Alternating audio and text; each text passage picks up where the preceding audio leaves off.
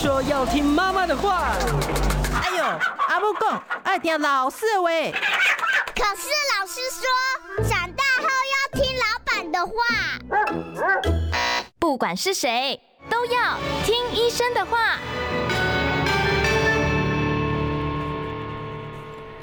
各位听众和观众朋友们，大家午安，欢迎来到听医生的话，健康 Say Yes，我是巧妮，我是潘怀忠。今天老师带来一个好消息，还记得上周的呃，有看过我们节目的朋友们就知道说我们有举办抽奖活动嘛？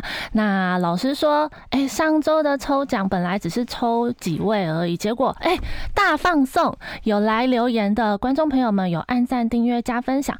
都有送老师，我们之前哎跟师母有一个家传的食谱书哦，那真的是很开心啊！记得有留有来留言，一直截止到今天为止的粉丝朋友们，哎，请请到领奖方式，请到呃中广大楼一楼的警卫柜台领取哦。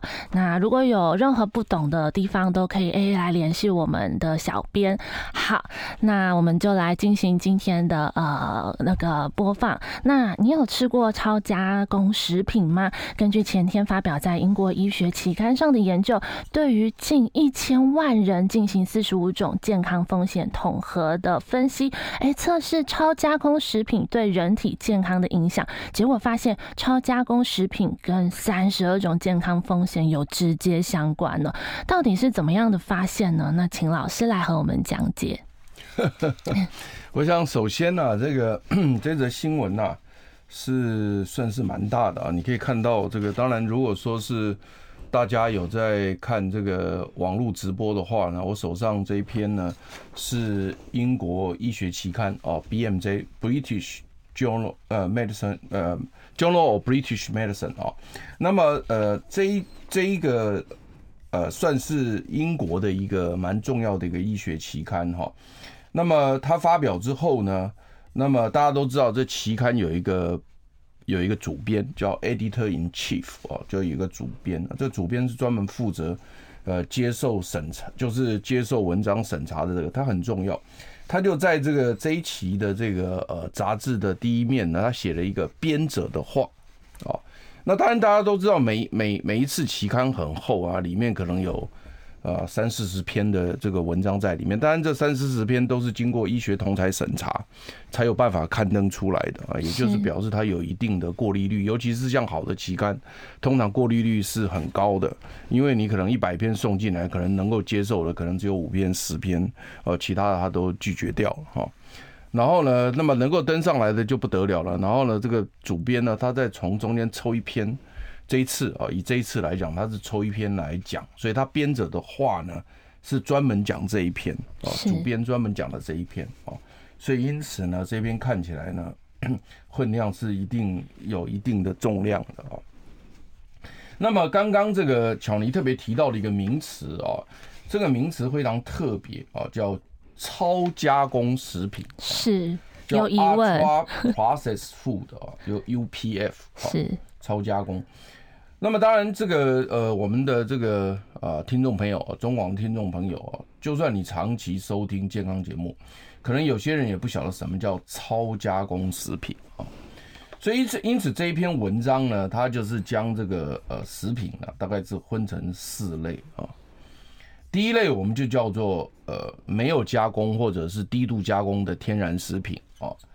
那这种类型的食品呢，就类似什么呢？水果，你比如说苹果拿来，你直接你你削皮吃也算是天然的了哈。是。呃，因为有些那个苹果的皮，现在目前也也有些问题啊，我们也今天不讲。但是呢，你要削或不削你自己决定，因为你如果是有机的，你确定没有问题的，呃，皮就可以不要削。好，所以水果你直接拿来吃，或香蕉你剥了皮你直接拿来吃，这种就是第一类食品啊。当然还有包括像蔬菜啊，像蔬菜，你比如说洗一洗，你有做这个生菜沙拉，有很多人做生菜沙拉嘛，或者像有时候我们把黄瓜洗一洗，拿来就直接啃，我也常常这样子，把黄瓜洗干净然后就啃，我觉得还蛮酥脆香甜的啊。那这种类型的这种食物呢，就是叫第一类，叫天然食品。那目前来讲，那大家都建议大家吃天然食品，当然像牛奶也算天然食品，因为你刚你从那个那个那个。农场加新鲜挤送挤下来以后，那当然还是要做一些处理了啊。是是。所以因此第一类的是天然没有加工或者低度加工，嗯啊，就是非常非常简单的加工。那因为牛奶大家都知道，它还要做灭菌的动作等等的。对。所以因此呢，像这种东西，通通都叫天然食品。好，然后第二类食品是什么呢？第二类食品叫做呢，呃，叫做就是有加上调味料的食品。但这个也其实也就是我们经常讲的吃的天然食品。为什么呢？我举个例子来讲啊，你把这个这个呃这个菜啊洗干净以后，你炒了一下，嗯，你炒了这个动作，然后你又加了一点点盐巴。那这种它就叫第二类食品，就包就这一本整盘菜就称为第二第二类食品，因为因为你你已经是你已经是等于算是有一点炒的动作了，嗯，然后甚至你还有加了一点点调味料，那这种它就叫第二类，所以它这个分很严格。我们一般来讲，如果以目前来讲的话呢，你把这个。这个第二类以前的，我们都可以叫做天然食物了，因为这个东西就是很低度的加工嘛，你炒一炒那没问题啊。或者或者你把鸡肉拿来洗干净，那我们通常煮菜的时候呢，洗干净之后要拿热水先穿烫一下，把血水穿烫掉啊，弄完之后再洗干净。才开始炖鸡汤，这是标准动作，因为这样的话，你的那个鸡肉才会没有腥味，鸡汤才会好吃哦。你要把血水先过滤掉。是。那所以因此呢，像那种的动作都算是啊第二类的食品。嗯，真的很严谨。对，很严格啊。那第三类食品是什么呢？第三类食品就算是加工食品了。也就是说，我们一直在讲说少吃加工食品。嗯。啊，那少吃加工食品，那加工食品是什么呢？啊，比如说呢，罐头食品。其实有的罐头食品其实也也不见得说那么的不好哦，因为我们呃曾经健康节目也请过那种啊鱼罐头的厂商来说明过，那他们现在鱼罐头因为因为罐头技术非常的先进，所以呢大家都误解了说这个罐头里面一定要放防腐剂这件事情其实是不用的，原因是因为它如果那个呃工厂设备非常好的话。它灭菌杀菌能够达到百分之百，然后再加上真空封罐，是。那因为目前罐头的材质都是金属嘛，所以因此只要你不破损的话呢，它其实保存期非常的长，嗯，根本完全不需要加所谓的这个呃防腐剂或什么都不需要。不过但是 even 像这样子的啊，把罐头食品做把食品做罐头封装或者冷冻蔬菜。你蔬菜进进了冰箱做冷冻，很多很很多冷冻蔬菜这种，因为我们有的时候在有些产地生产的非常旺盛，对，但是你又没办法当场消耗，嗯。那如果你把它丢掉，太浪费啊，对呀，所以你把它冷冻之后呢，运送运送到很多地方没有蔬菜的地方，比如说沙漠，嗯，沙漠地区，那它就很需要这种冷冻蔬菜，那这时候呢，那这种就叫第三类。是 加工食品。那第四类就是所谓的超加工食品，就是今天我们讲的超加工食品。那么他们认为超加工食品是什么呢？其实就是以前我们大概认为的加工食品的那个类型。嗯，像什么呢？像含糖饮料。好，那呃，他为什么讲含糖饮料呢？原因是我请问你，这一罐含糖饮料里面有没有天然物质？没有，没有，就是他就是就是水了以后呢，就都都是人工的。对，那个那个当然水是天然物质，但是它的意思就是说你没有天然的食物嘛，你你水放进去以后，你就放糖啊。放香料啦，是，然后呢，灌一些人工气泡啦，那再调点颜色啦，等等的。你像你像那个你像那个那个可乐类的东西，之所以会那种颜咖啡色，都是因为它有放焦糖色素嘛。嗯，所以那不管就是说，你你你几乎到了第四类这个超加工食物的时候呢，就比方说这里面的东西呢，几乎不染不含，就几乎了哈，几乎不含天然的食物，几乎没有了。然后呢，大部分都是什么呢？大部分都是人工合成的一些东西，像香料啦、色素啦、糖啦等等的一大堆增稠剂啊。对对对对对，你说那这个当然你就说叫超超加工食物嘛。那另外像他在这个地方他提到的，像比如说。蛋糕啦、饼干啦，因为你一块饼干你都不知道它里面含什么，说不定那些淀粉都是所谓的变性淀粉、加工淀粉等等的东西，所以因此呢，他们认为呢，这就叫超加工食品。是，好啦，有趣啦。那么这个澳洲呢，这个女生呢叫梅丽莎·莱恩，这个这个博士后啊，她是一位博士后研究员，在澳洲的迪肯大学。嗯。那么澳洲迪肯大学的这个食物研究中心哦，但这但是这个梅丽莎莱恩这位小女孩呢，也是蛮优秀的，大学念护理系啊，因为那个那个谁啊，那个巧妮叫我念书啊，我去查了一下，是吧？抓了原原文的文献出来。那么她是梅丽莎这这位小朋小女孩呢，她本身是护理系毕业的啊。那护理系毕业以后呢，然后她这个到了研究所以后呢，她就改念医学系啊，所以她当然以很多的欧美国家。呃，医学系都是学士后，大部分都是学士后。那台湾当然是高中毕业就念，但是台湾也有学士后。我今天也没有空讲台湾医学系的制度，但是没关系，那就先这样子啊。所以因此呢，这个梅丽莎莱恩呢，他大学护理系毕业以后呢，研究所就改念医学系。所以他毕业的时候呢，他其实是个 MD 啊，他是一个医生啊。然后呢，他现在目前在迪肯大学专门就是研究这种所谓超加工食物跟健康之间的关系啊。那所以因此呢，他就是做了一个大规模的回顾型型研究，叫 meta analysis。所以 meta analysis 意思就是说，把把从这以前回回看所有有关的研究，通通抓出来。然后呢，他抓了一大堆的几百个这种研究，然后开始做那个排除，就这个不适合，那个不适合，然后弄弄弄弄弄，然后再把那个原创性的。就是你你引用别人的不算，然后你那个用别人数据都是要原创性的，通通抓出来，然后再做那个那个很很严格的生物统计分析，然后做出这样的一个结论。那这一次的这个结论呢，他就基本上他的认为就是这种所谓的超加工食物，就是我刚刚讲的第四类的食物，就是几乎不含天然食物，几乎都是我们加东西进去的哈。那么这种东西呢，竟然是跟呢三十二个健康的这个这个身体的这个这个问题有关系，直接有关系。那那像哪哪三十二个呢？当然那个我们要念是很难的，因为你可以看到 这边它是有三十二个三十二个东西了。但是我们先休息一下，进广告后，我们待会再来讲这三十二种。我关心国事、家事、天下事，但更关心健康事。我是赵少康，推荐每天中午十二点在中广流行网、新闻网联播的《听医生的话》。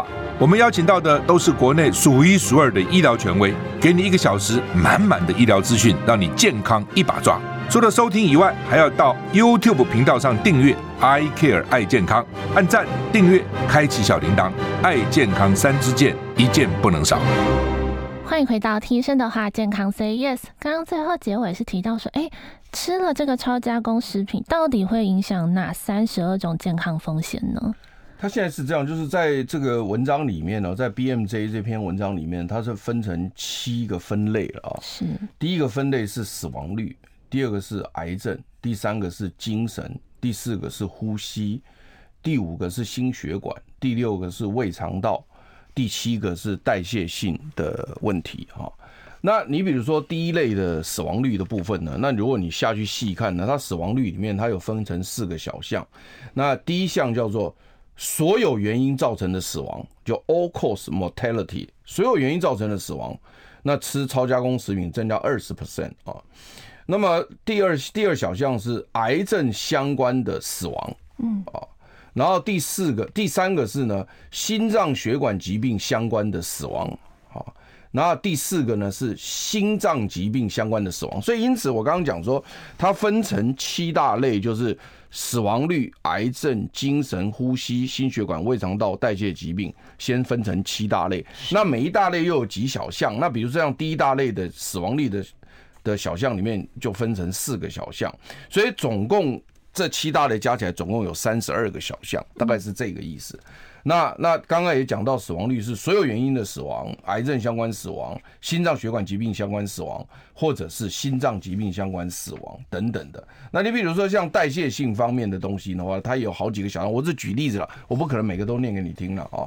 那么代谢性相关，比如说腹部肥胖，比如说高高高血脂啊，比如说代谢症候群啊。那非酒精性脂肪肝等等，这些都是都是它的这个分类。那结果呢？他发现说呢，你只要吃超加工食物，只要多一点点，因为他就会去计算你大概吃多少。你你这个人的生活，他如果多吃了十 percent，或多吃了二十 percent，或多吃了三十 percent，那么你这样的这个多吃以后呢，会不会跟这三十二个身体的疾病有相关呢？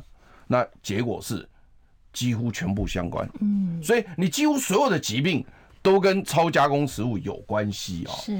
那么，那么当然这篇文章细看，大家可以去调这个文章，这很好调了啊。你只要调这个，你只要在 Google 上面啊，你只要调这个所谓或者所有的搜寻引擎了哈，无所谓了哈。你只要调 BMJ 啊，就 British Medical Journal 啊，就是英国医学期刊，就 BMJ，你先写，然后空一格，然后你就要写这 Melissa Lan，就是梅丽莎莲恩，文章立刻跳出来，二零二四马上跳出来啊，那跳出来是全英文的，你先看。那另外就是编者的话也在上面啊，编者的话，那像编者的话里面呢，就这位主编就特别提到，他说哈，他说你你现在所看到的这个所谓的这个超加工食物哈。在所有的研究里面呢，对身体来讲呢，大概只有两种机会，一种是没用，嗯，一种是有害。我好一听，我在想，他妈这下累了。我 我们吃东西是希望有用嘛，对，对不对？是希望有益嘛，对不对？是。结果呢，他现在这边讲说呢，超加工食物吃下去只有两种机会，一种是没用，一种是有害。那我就不知道为什么会去吃，所以因此他就去算了，说为什么会去吃呢？因为太可口了，好，他比如说他说呢，你比如说以超加工食品，它所使用到这种加工技术呢，他说他会用到挤压跟高温，嗯，一定会挤压它，然后使用高温去弄，跟所谓我们正常烹调不一样，我们正常烹调都是一百度嘛。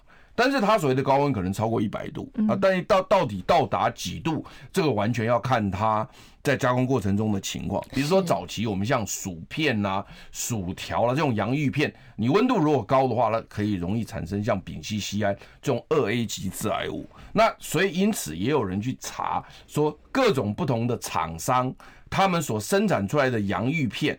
去测这个丙烯酰胺二 A 级致癌物的时候，哎，每个厂商的那个残留浓度不一样。嗯，那为什么它残留浓度不一样呢？原因就是因为它在加工过程当中，每个厂商用的加热的温度不一样。是，那所以不一样。但是呢，只要你是这种超加工食品，它就有机会残留。比起天然，你天然拿出一颗马铃薯来，它绝对不可能有丙烯酰胺。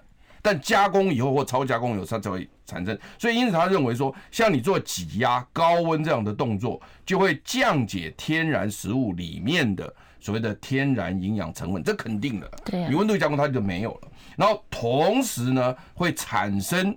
所谓的有害物质，当然这个有害物质不见得等于致癌，这个我们知道。但是问题有害就已经很不爽了，也如果要到致癌，那不是昏倒了，对不对？那所以因此呢，那只要一有害，那这时候我们就就不舒服了。那另外他说呢，这个东西也会增加所谓的人类呢对于这个营养的利用的这个所谓的这个机制呢产生紊乱。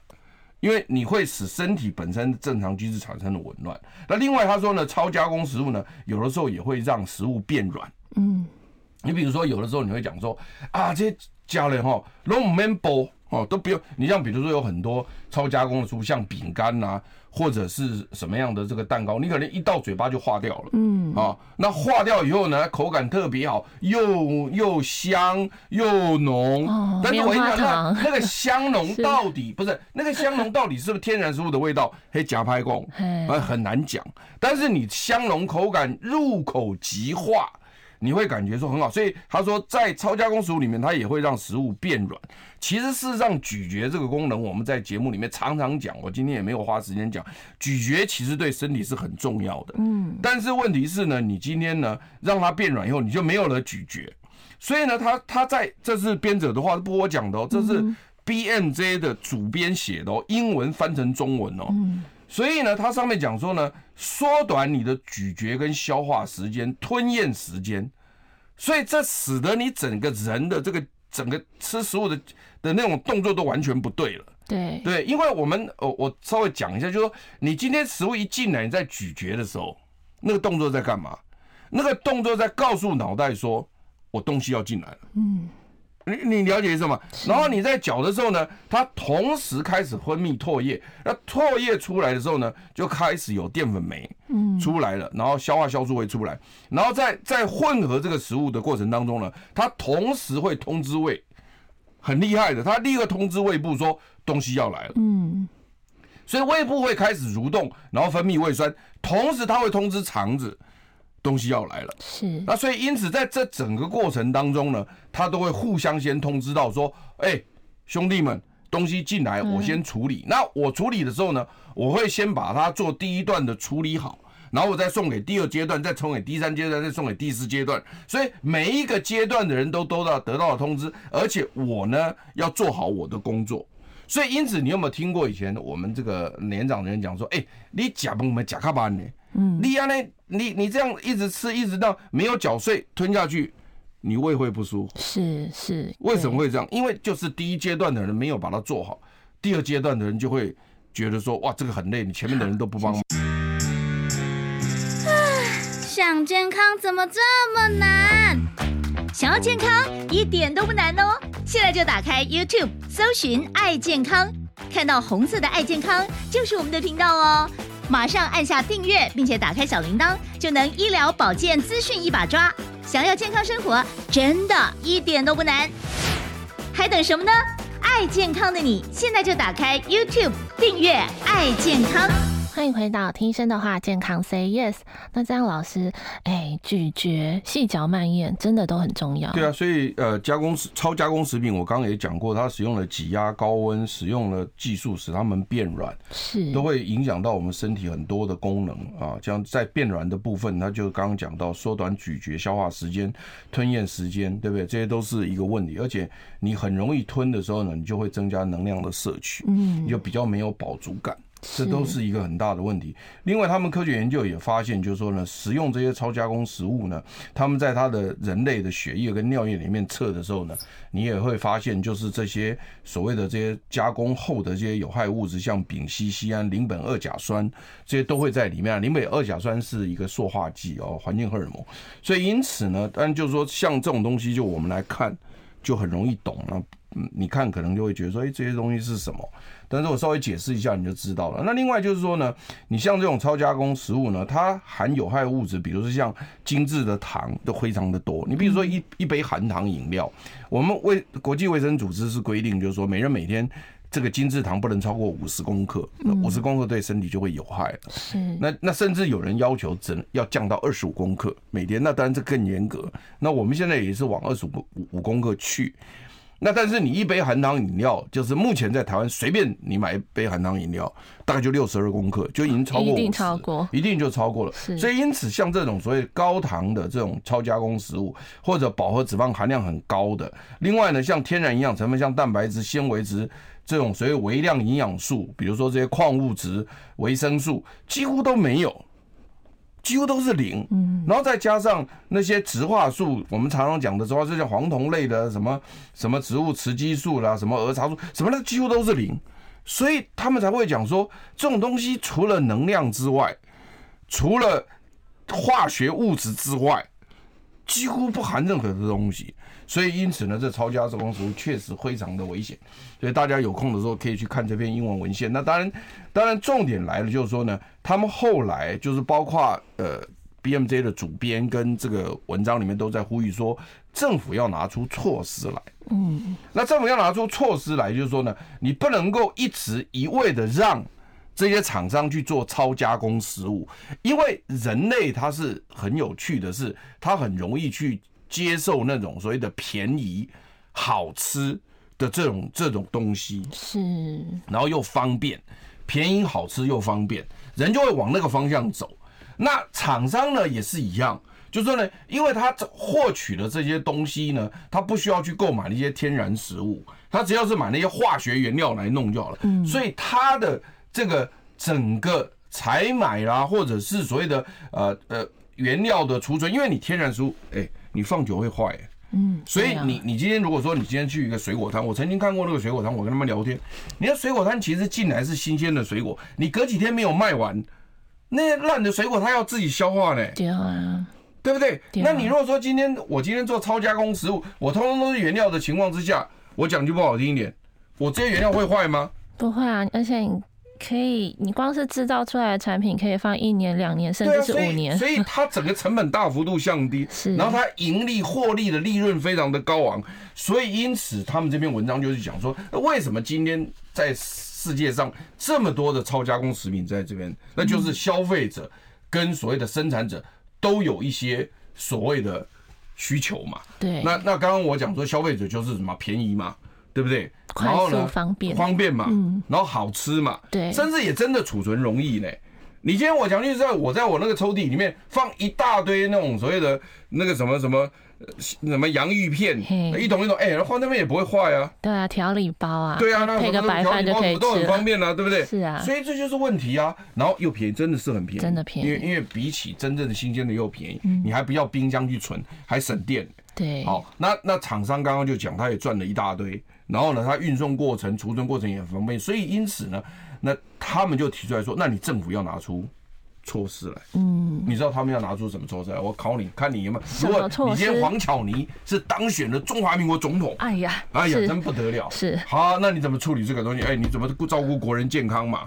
但好难哦！你如果一昧的禁止，好像大家又会鸡飞狗跳，厂商那边就哎呀，这样我怎么赚钱？我跟你讲，搞不好就是开始立法院游说啊，这个这个这个，那叫那些立法院，这个要投票的时候刚好肚子痛要去小便，哎，就是那种法案都过不了。是我跟你讲，真的，我我也不是讲笑话。嗯，在英国哈，他们就为了要让厂商不要把糖嗯加进这个食品，所以他们抽了含糖税。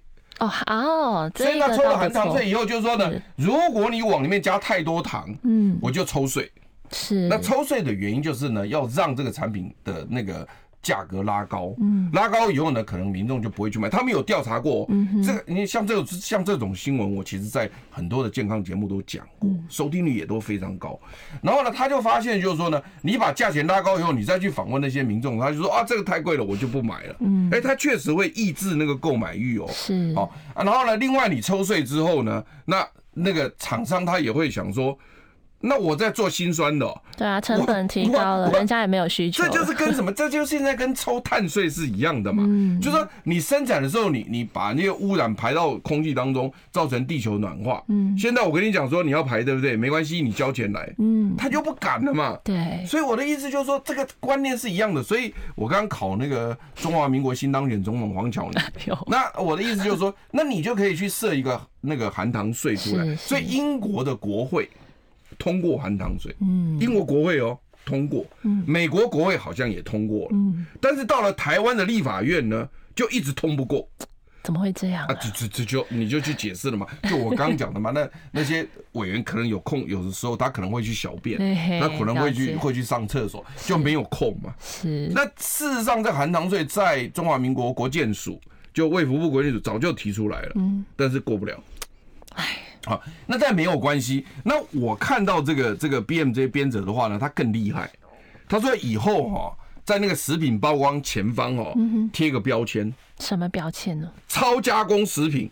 特别提醒大家的，贴贴一个标签。我跟你讲，你如果贴这种标签哦，我跟你讲，那是真是真厉害。嗯，如果说以后卫生单位，你比如说你今天黄巧妮公司生生产的呃一款那个零食叫黄巧妮，哎，呃那个泥是是水泥的泥，各种哈黄巧泥。那结果呢很好吃，卖的很好。嗯，那结果呢，我在你的那个产品包装正面贴一个超加工食品。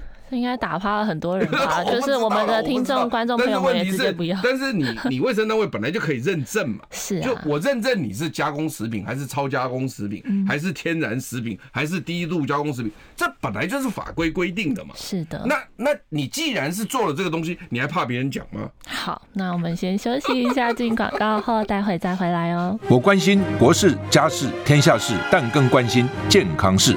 我是赵少康。推荐每天中午十二点在中广流行网、新闻网联播的《听医生的话》，我们邀请到的都是国内数一数二的医疗权威，给你一个小时满满的医疗资讯，让你健康一把抓。除了收听以外，还要到 YouTube 频道上订阅 “I Care 爱健康”，按赞、订阅、开启小铃铛，爱健康三支箭，一件不能少。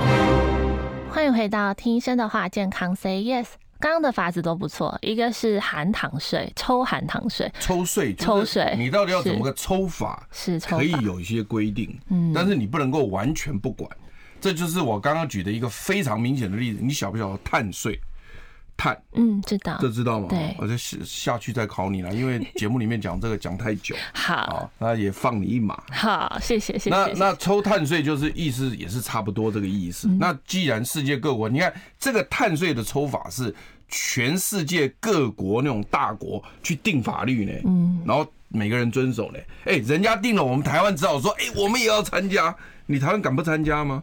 不敢。那些世界大国都定好了，你说你不参加可以啊？你东西都不要卖过来，你不是明天就倒了吗？是。啊，啊，所以因此呢，这个就是很厉害的一个。那另外第二个我们讲了正面标志，嗯，超加工食品，对，就是有卫生那个你正面标志，好，这个也是很厉害啊，对不对？好，另外它还有一招呢，嗯，它还有有些地方是禁止销售。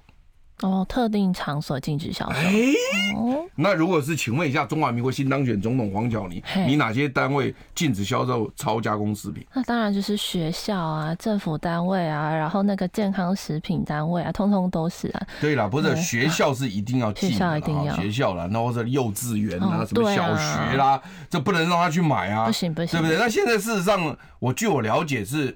呃，小学里面的那些营养营养什么福利社都有规定，就是有些东西能卖，有些东西不能卖。你像含糖饮料是基本在小朋友的那回是不能卖的，完全不能卖的。所以这些都是哎、欸，台湾也也有在做，也不是完全没有在做，对不对哈？那像医院那就更不能卖了，那我都生病了，还还在给我卖超加工食品，残害大家。这个。更残害大家，所以因此，它有些地方它就先把你，你像那个，你像那个，你迪士尼乐园哈，美国有一个很大的一个一个那个小朋友的公司叫迪士尼公司，你知道，它不仅拍电影，他还有什么游乐园啊，很多，你知道吗？嗯，哎，他就在美国人民一片挞伐声中呢，他自己站出来说，哎，我我先来这个支持保护儿童健康，我所有的什么卡通频道啦、电影啦。我都不接受那种所谓的垃圾食物的广告。嗯，哎，否则的话，他们都想想说，哎，这个东这个食物卖给儿童最好。他们很喜欢吃那些有颜色的糖啊，一吃完那个整个嘴巴都红的，有没有？对，好，他们很爱吃啊，又看颜色啦，对不对？等等的，哎，就在卡通片中间给他插广告。所以因此，那个广告商很喜欢打电话给卡通片公司，哎，我要卖给儿童嘛，我就插广告在。哎，现在怎么样？我迪士尼率先不做广告。就是这种烂广告，我不要。哎、我不赚你的钱，可以吧？好，你你今天你说今天如果说今天所有的电视台啊，我们台湾的一百多家电视台率先说我不做那种烂的什么健康食品广告，你看哪一个哪一个有有有有有这种 guts 做这种动作？嗯，那但是呢，现在呢，这个呃 BMJ 的这个这个这个这个主编他是说呢，我们国家定法令，定法令你禁止销售，你你做都不行。我我就处罚你，NCC 来给你处罚，那这不是就是很干净的吗？挺好的啊，所以我的意思，但是说你要走到那一步，你要走到那一步，可能要循序渐进，没有错。但是你可以慢慢来做嘛，你总是不能不做嘛。是啊，所以因此呢，这篇文章大概就是这样的。我想其他还有很细的内容，我们就不讲。不过，但是这样子听起来的话，大家就知道说，其实很多的健康自从平常的吃就开始了。没错。如果说你今天你平常能够预防。这就是我们一直苦口婆心讲的嘛。你平常都不预防，或者你出了事了你还不预防，然后呢，你就只想着说，哎，生了病了，你给我一颗药我就会好，其实是很难的了。嗯，因为有的时候到最后啊，有些是好不了的了。是啊。那这个东西我们也很困难，对不对？有时候有时候常常其实其实我们在医学院里面呃教书聊天的时候，常常也讲说，有的时候也不能把医疗界想成是个神啊，嗯，对不对？今天不是说你生了病，那个那个神仙来那边给你点一下。你就会好啊！如果你期望到这么高的话，其实是非常困难的，是是非常困难的。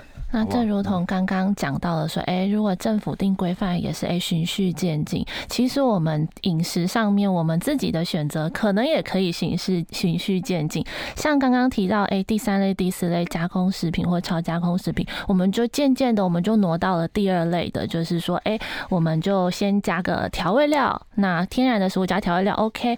那所以呢，就还有另外一则新闻，就提到了是说，哎，其实我们在烹调的过程之中添加香料，不仅能增添风味，其实还有一点养生的效果。那今天我们就看说，哎，有厨房中常用的五种调味料到底是什么呢？怎么样会具有养生效果？甚至听说对糖尿病患者特别有益。老师是不是来和我们聊一下 啊？他现在是这样的，就是说，其实这种观念呢是早就有了。那以前我们在这个做菜节目。我们在做菜节目里面呢，经常就引用这种观念哦，就大家在做菜的时候呢，都希望增加我们食物的色香味嘛。好，那你在增加食物色香味的时候，那如果你去使用一些加工的东西，那就变成超加工食品了。是。那但是当然没有错，你使用那些加工的东西就非常方便，但是实际上呢，它那个并不是那么样的好。嗯。好，比如说我举个例子来讲啊，哈，你若到印度去啊，你要做个咖喱饭。你知道吗？那个咖喱饭是怎么买咖喱呢？你知不知道？十几、二十、三十种的那个调香料，把它调和啊。对，你去把，对你讲的对，就是说，当然我特别讲印度，你就知道，就是它基本上它就是你们家的那个秘方，你要用哪几种天然的这个香料，你去挑来自己做。那可是现在大家想说，哎呀，如果说要真的要弄，它太麻烦了，干脆给你一块。有啊，日本出超多种款式，我都是用这一种，不好意思。那所以，所以我跟你讲，所以那一块就是超加工嘛。对，我我有讲错吗？没有啊，那我跟你讲，那块就是超加工，了而且那一块到底含了些什么？我想可能很多人不知道，它背后成分很多，大概上百种。是，我记得当时我那时候跟林杰良、林杰良林医师，因为林杰良一直没有去世的时候，我常常跟他上节目，他也是我好朋友。嗯，那么林杰良就跟我讲说，他翻过来看哦。超过六种的他不吃哦，这么严格。然后我就跟他讲说：“哇靠，那这样的话，那个只要是加工翻过来，那每一个都超过六种。”对啊，你现在去看，我我甚至看到有一个一个调味包哈，大概就是说一点点的，就是像像那个邮票那么小的一个调味包，里面那个那个成分大概就十几二十种。是。对，所以有啊，哦，你也有是不是？你看，哎，不好意思，不要打广告，不要打广告。但是你看，是是成分一大堆。哇塞！对，我们的经典巧克力，你就有多少成分？所以，所以我的意思就是说，这种东西就是很恐怖。所以，因此在美食节目里面，我们就讲说，你要增加它食物的色香味，应该要尽量使用天然的香辛料。是。所以，因此我们当时就建议葱啦、姜啦、蒜啦、嗯、醋啦。有没有这些我们都在讲嘛？对。那当然，现在目前以这一则新闻来讲呢，它是只有提出姜、蒜、肉桂、辣椒等等的的东西，对不对姜黄，刚刚咖喱会用到姜黄。姜黄，对对。但是其实不不不限于这些啦。我的意思就不限，就我是认为说，像比如说我刚刚讲的那个那个葱，其实也可以。是是。甚至呢，我们也常常把水果拿来入菜。水果入菜，水果入菜，对，我们现在水果入菜的也很多。你比如说凤梨炒饭，嗯，没错，是不是把凤梨加进去了？对。那所以因此呢，这就是一个天然水果加进了食材里面，增加它的风味嘛。好，那甚至啊，休息一下进广告。对。想健康怎么这么难？想要健康一点都不难哦！现在就打开 YouTube，搜寻“爱健康”。看到红色的爱健康就是我们的频道哦，马上按下订阅，并且打开小铃铛，就能医疗保健资讯一把抓。想要健康生活，真的一点都不难，还等什么呢？爱健康的你，现在就打开 YouTube 订阅爱健康。欢迎回到听医生的话，健康 Say Yes。老师总是这么的认真哦，每次都啊认真的讲完，都被我及时的拦截。对，没关系啊，因为时间是拿来控制嘛，那我也我也都遵守规定。我们刚刚提到那个水果入菜，对，就是说我的意思就是说，我们用天然的食材。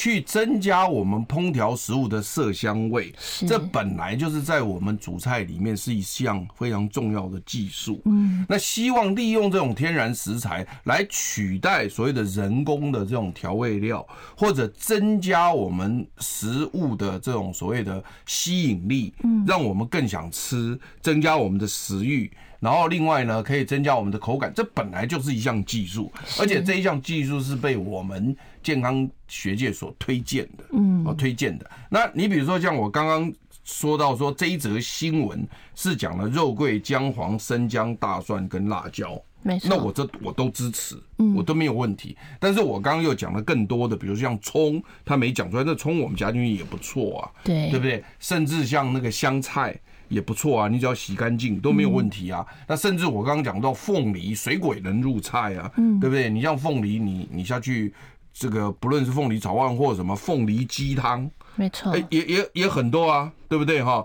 那那事实上都你都会觉得那种匪夷所思，而且甚至我我在上一次节目，就我们这一次这个送这个书啊，嗯，这个我们呃上礼拜只要有留言的都通通给，对不对哈？我我今天请那个请那个黄晓妮开车到我家去搬了一箱来，是，因为我们讲说这种观念，其实你你学会之后，你要去应用它，嗯，那你比如说像你勾芡，就我在书上里面就讲。你勾芡的话呢，你其实很多人都讲说什么莲藕粉啊，或者有人说什么太白粉不好啊，什么要用莲藕粉，或者要用什么什么粉啊，随便什么粉都好了，随便啦，这些都多多少少有能量，虽然没有错。他们现在在讲说哪一个好哪一个好，它的那个纤维值是开始提高，嗯，因为你太白粉是完全没有纤维值嘛，你莲藕粉就开始有纤维值了，但是它基本还是淀粉嘛，因为它除了纤维之外还有淀粉嘛。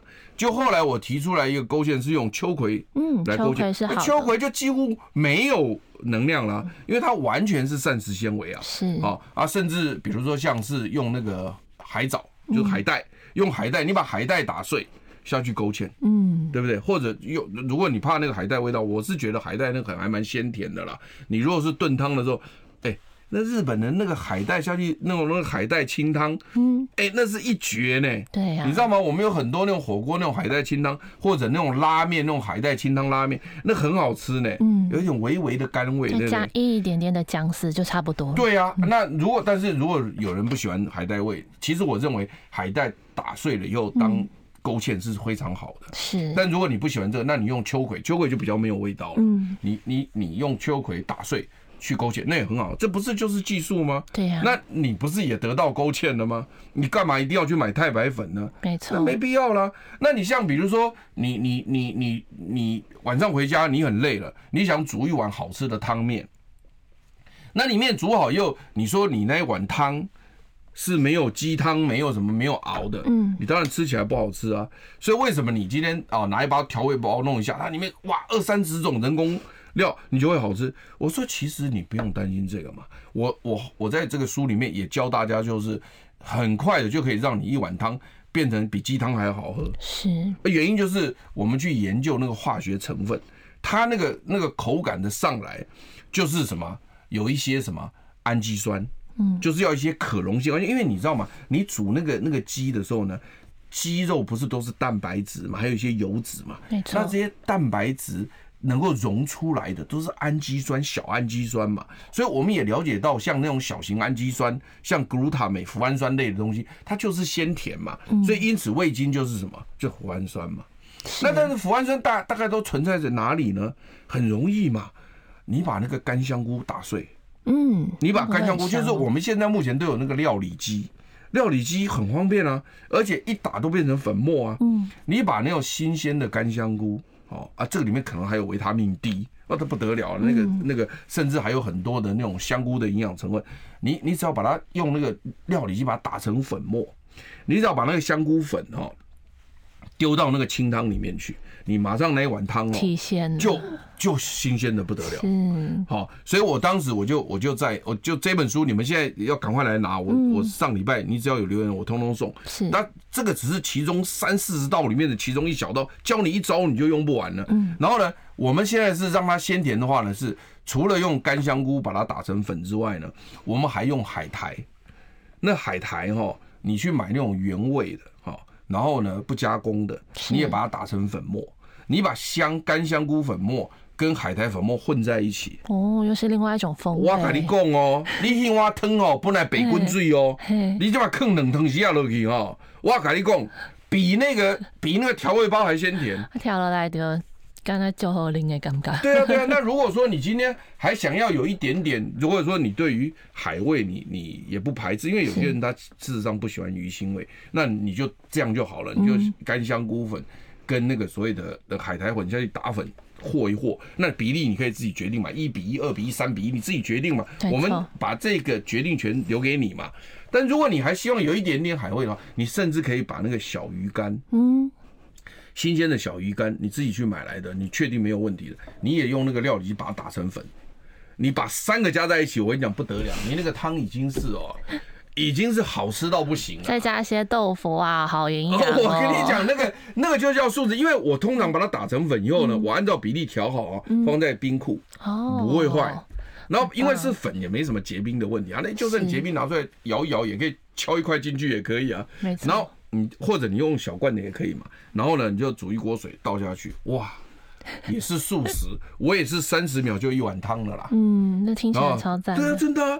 然后你你就把面条，你也不用买生力面，你要面条拿好，捞起来放下去煮面条的时候，你就这样弄那个汤。其实煮面条也很快，大概也就是十几分钟就好了。然后呢，你就去冰箱拿一点番茄，嗯，哦，拿一点那个青菜洗一洗丢下去。哇，好赞的一餐。已经很好啦，你觉得哪里不好？对啊，对不对？不需要那些什么加工食品，就不需要它好到不行了。如果说你要肉，我现在还有一招，你到那个超市去买那个鸡胸肉，嗯，它那个都冷冻鸡胸，它有分一包一包的，你有没有知道吗？一包一包那个鸡胸肉是，你就拿出来退冰，退冰完之后你就先把它腌好，拿那个你自己的什么纯酿造酱油啦，然后什么纯什么东西的啊，纯米酒啊，你稍微酿一下，酿完之后呢，你就把它分小包。然后呢，你就把它丢到冰库里面去，它不会坏啊。好，然后你晚上回来，你那个汤丢下去一滚，它就可以吃了。好，那今天的节目就差不多进行到这里了。那哎，一起向健康 say yes，我们下周再会。大家记得要去哎，我们中广一楼警卫室拿奖哦。好。